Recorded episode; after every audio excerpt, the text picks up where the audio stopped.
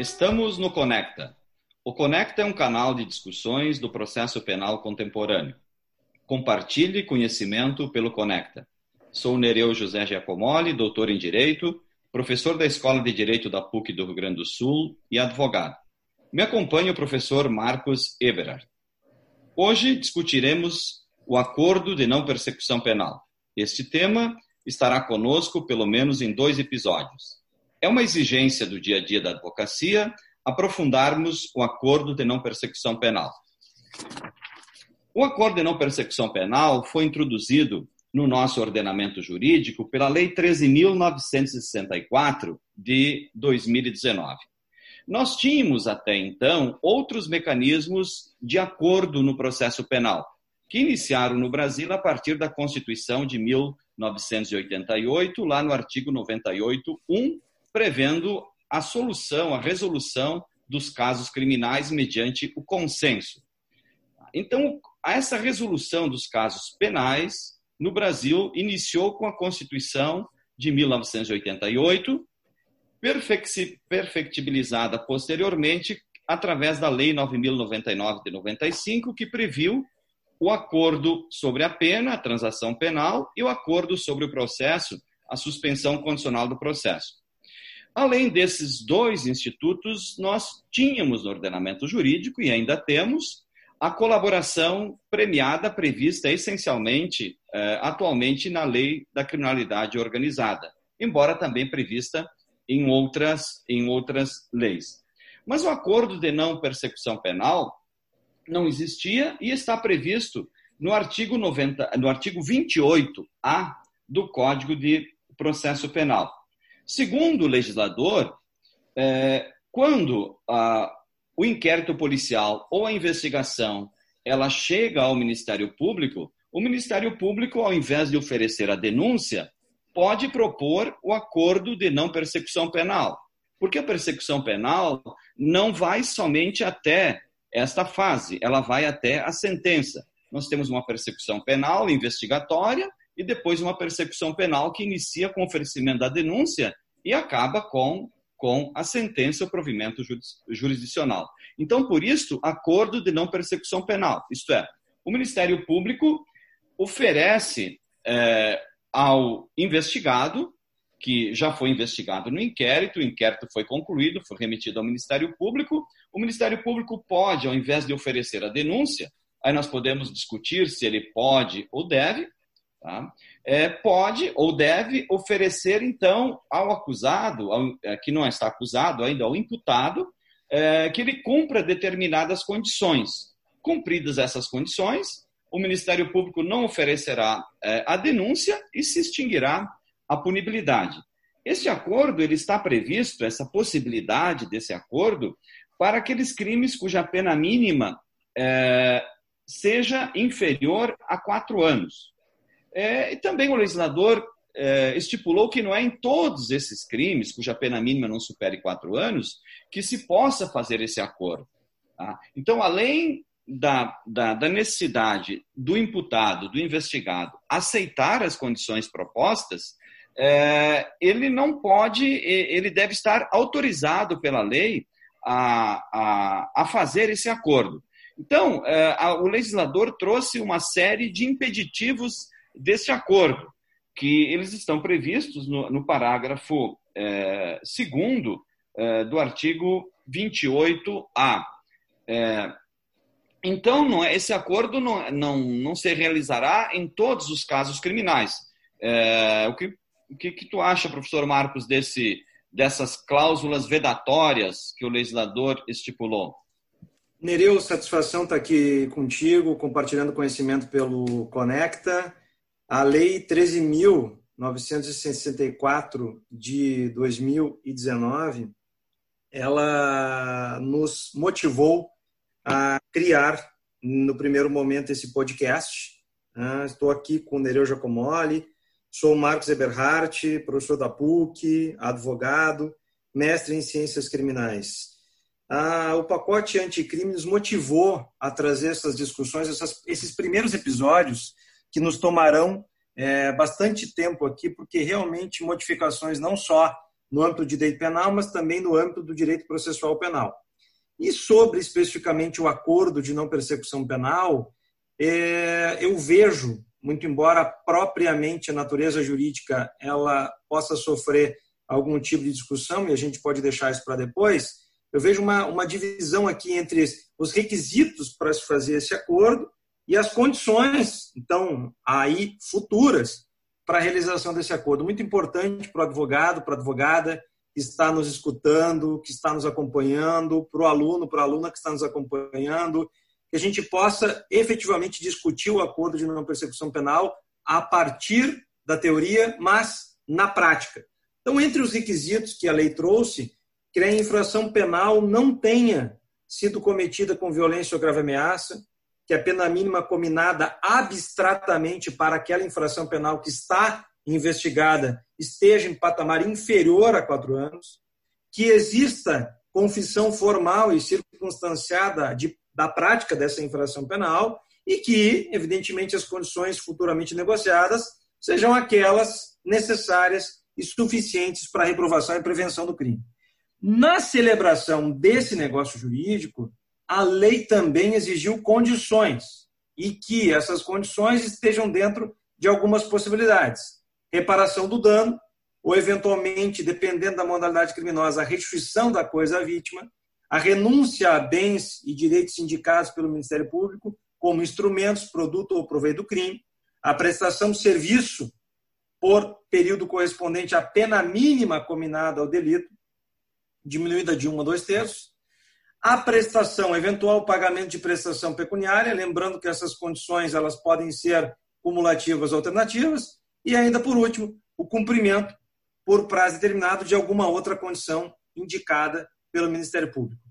O primeiro ponto que cabe eh, discutirmos aqui é sobre a natureza da infração penal. Acho que isso que tu falou, uh, que está na linha do consenso, desde a década de 90, desde a Constituição Federal de 88, que nós encaramos lá na década de 90 já com a transação penal, que infelizmente, diagnóstico da tua própria obra e diagnóstico também do professor Geraldo Prado, é, infelizmente não nos trouxe, não, nos, não cumpriu todos os objetivos aqueles que nós imaginávamos dentro da ideia de consenso, mas o grande ponto que tu trouxeste é que infração penal é essa?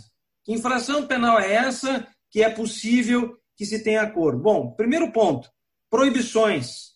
Não é possível trabalhar o acordo de não persecução penal quando a gente tenha uma infração cometida com violência ou grave ameaça. Primeiro ponto aqui é que não se descartam todas as infrações cometidas com violência grave ameaça. Por que, que não? Porque nós temos determinadas infrações penais que têm a violência ou a grave ameaça no resultado mas não na conduta. É o caso, por exemplo, dos homicídios culposos de trânsito. Então, nós já estamos fazendo acordo de não persecução penal em casos de inquéritos policiais que realmente terminaram com resultado de iniciamento, que realmente apontavam para oferecimento de denúncia, e aí é que sim vamos falar em acordo de não persecução penal, lembrando aqui, misturando as estações, que lá na transação penal, como linha como linha mestra para discutirmos o acordo de não, de não persecução penal como ideia de consenso, lá na transação penal, Nereu, nós nunca tivemos nos tribunais, e nem em primeiro grau, muito menos nos tribunais superiores, uma preocupação com a justa causa da infração penal antes da celebração do acordo. Ou seja, nem quando se tentava acordar pena ou acordar a suspensão contínua do processo, nós tivemos isso. Então, a primeira questão aqui é que nós não podemos esquecer que aqui sim deverá haver um recorte, uma preocupação com a justa causa. Por quê? Porque é só naqueles inquéritos policiais que apontarem o oferecimento de denúncia é que nós vamos poder falar em acordo de não persecução penal. Do contrário, Nereu, estaremos em arquivamento. É, ex exatamente, Marcos. É, é, só se permite o acordo de não persecução penal quando não for caso de arquivamento e nem se tratar de infração penal de menor potencial ofensivo. Por quê? Porque o acordo de não persecução penal ele está submetido a várias condições. Essas condições elas, elas são é, penas, não penas propriamente ditas, mas são equivalentes eh, penológicos superiores a, a, ao resultado de uma transação penal. Tá? E é importante tu falasse, na, na, na se veda a, nos crimes com violência contra a pessoa. É, mas uma violência na conduta, o dolo na conduta, não no resultado, como no caso dos crimes culposos. Então, perfeitamente possível o acordo de não de persecução penal no, nos crimes culposos. E também naqueles crimes cuja violência é contra a coisa. Isso também é importante, porque ah, o artigo 28A fala em infração penal sem violência ou grave ameaça. Mas aqui há de se entender violência ou grave ameaça contra a pessoa, né? e não contra a coisa.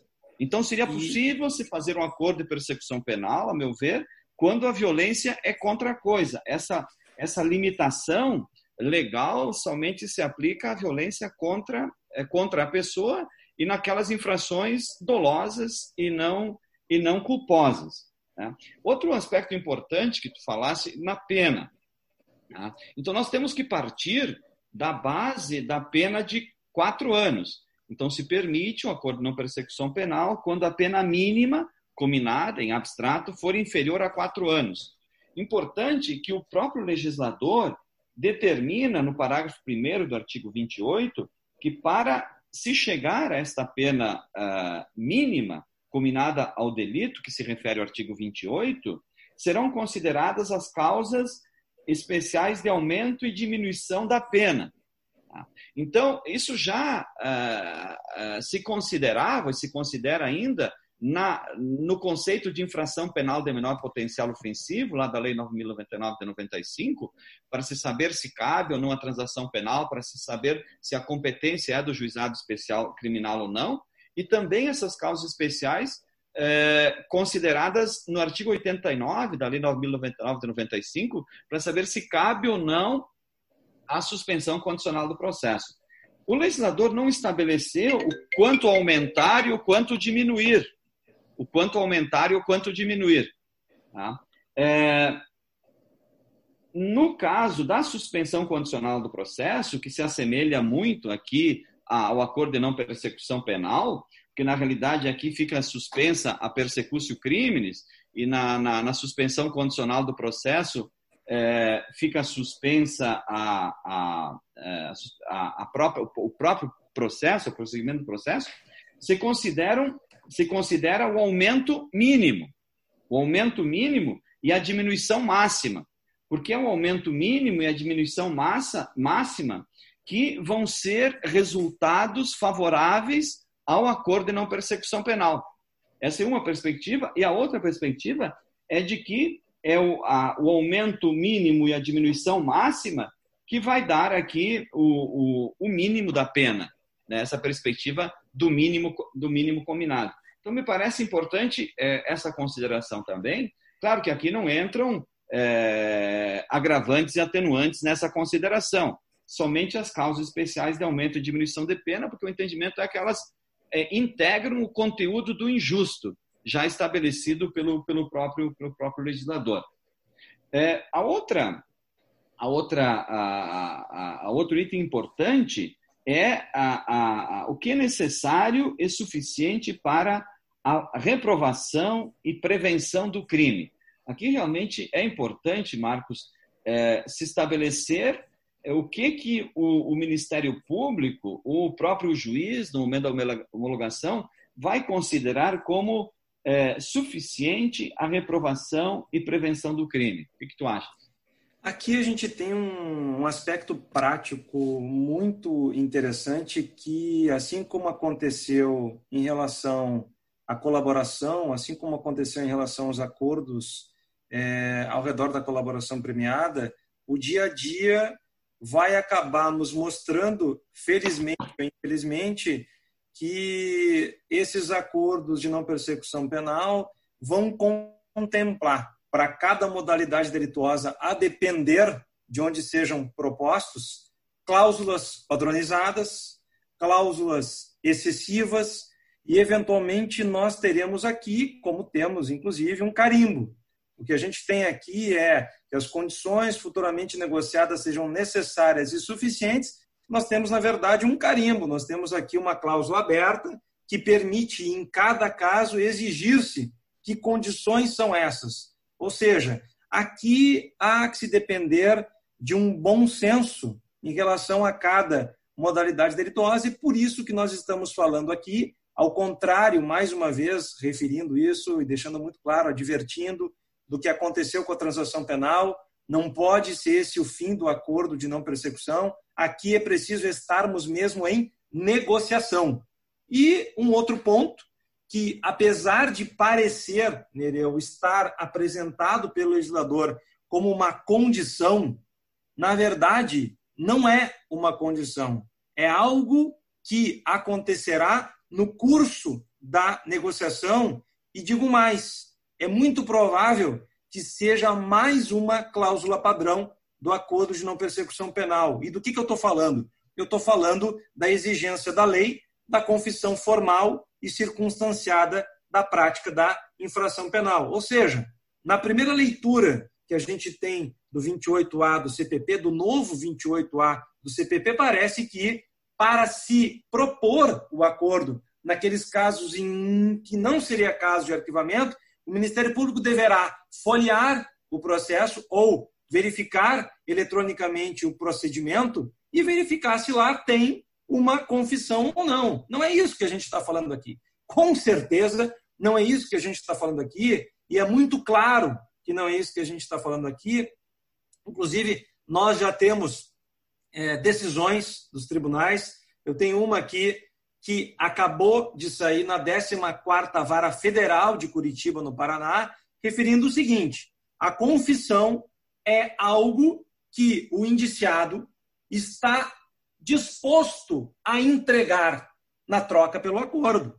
É uma cláusula que ele fará constar. Não é só, não é só. Eu tenho aqui um acordo de não persecução penal feito pelo Ministério Público Federal, que aliás está indicado nas boas práticas no site do Ministério Público Federal, referindo que há uma cláusula padrão que diz o seguinte: no qual o autor do fato admite expressamente que, no dia tal, praticou o crime previsto no artigo tal do Código Penal, fatos em apuração no pique tal, conforme descrição em meio audiovisual. Ou seja, é uma cláusula padrão. Não tenho dúvida nenhuma que é uma cláusula padrão. Então não há que se ter uma exigência anterior. Digo mais, por mais que tenha no curso do inquérito policial, por mais que se, por mais que se tenha no conteúdo do inquérito policial uma não confissão, ou seja, uma declaração trazendo uma, trazendo uma, uma fala, trazendo uma, uma defesa, seja ela concreta ou simplesmente negatória dos fatos, não está impedido o acordo de não persecução penal. Aliás, não é só isso, não é só isso.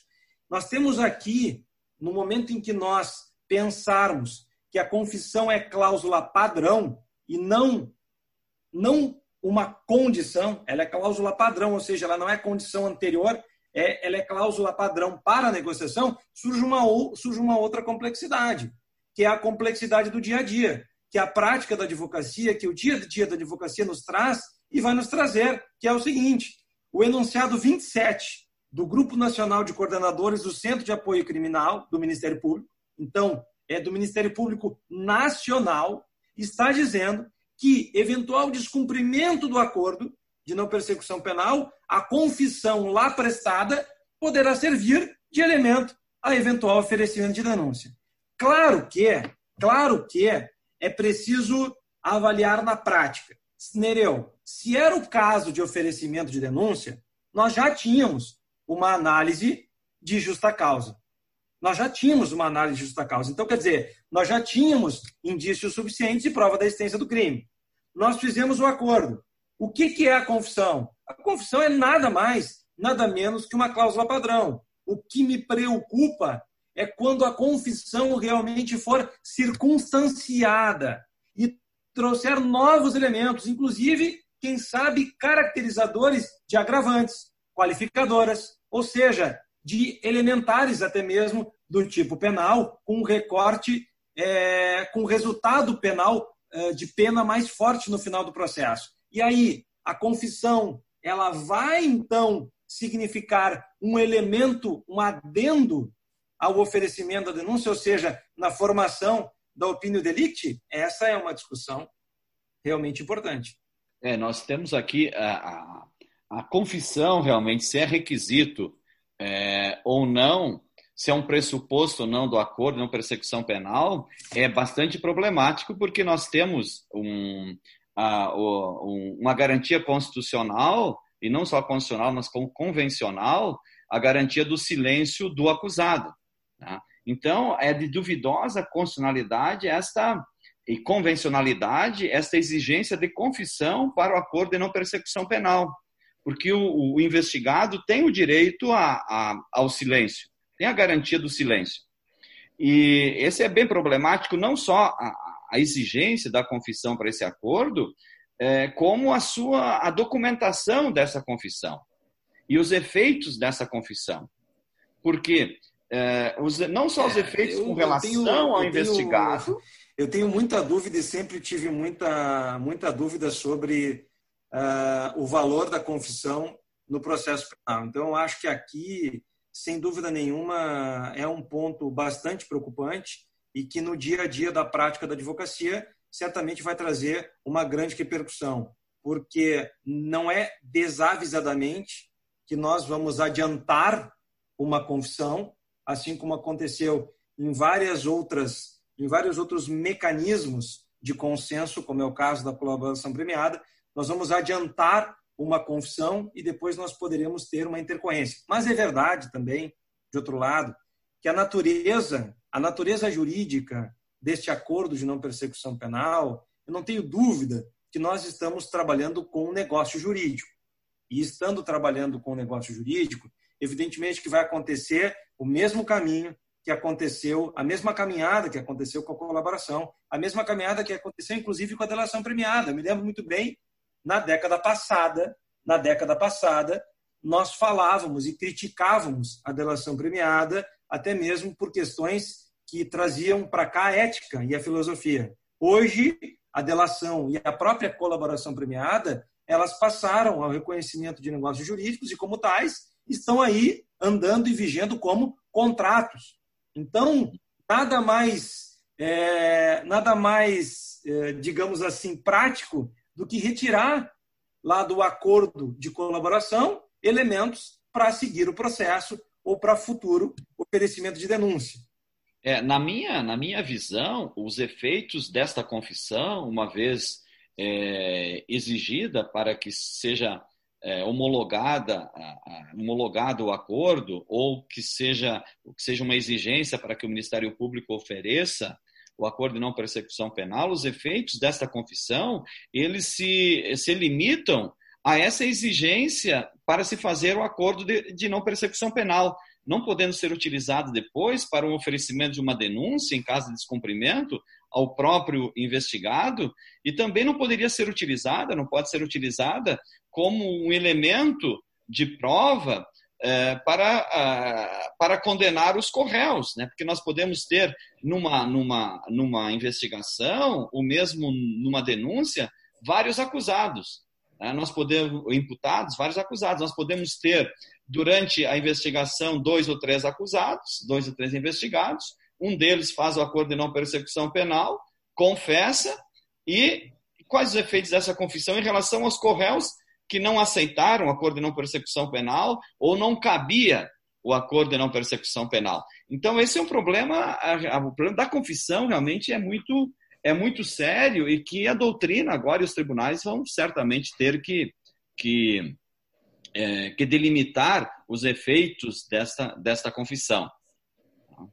Eu, eu me preocupo, Nereu, com o tamanho que está tomando essa nossa discussão, porque nós estamos percebendo que dois episódios serão pouco para discutir o acordo de não persecução penal, até mesmo porque nós já passamos do tempo que nós prometemos que nós iríamos cumprir, nós já passamos desse tempo. Então, eu quero deixar aqui uma, eu quero deixar aqui apenas uma, uma, uma sugestão, um briefing do que será o próximo, o próximo episódio, onde nós vamos iniciar o próximo episódio também falando sobre o acordo de não persecução penal, que vai ser na próxima quarta-feira, às 18 horas, quando trataremos do tema mais impactante sobre o acordo de não persecução penal, que é a natureza jurídica. Ou seja, o que, que a natureza jurídica pode nos trazer, imagina, para argumentar o impacto que teríamos naqueles processos que estão em andamento, ou seja, que já passaram do momento previsto na lei para o oferecimento do acordo de não persecução penal, que é no momento da formação da opinião delicti. É aquele processo que já teve sentença condenatória, e aquele processo que está no Tribunal de Justiça, e aquele processo que está alcançando daqui a pouquinho o trânsito em julgado. Bom, este foi o primeiro episódio do podcast Conecta, comigo, o professor Nereu Giacomoli. Então, até a próxima quarta-feira, às 18 horas, quando falaremos ainda mais do acordo de não persecução penal.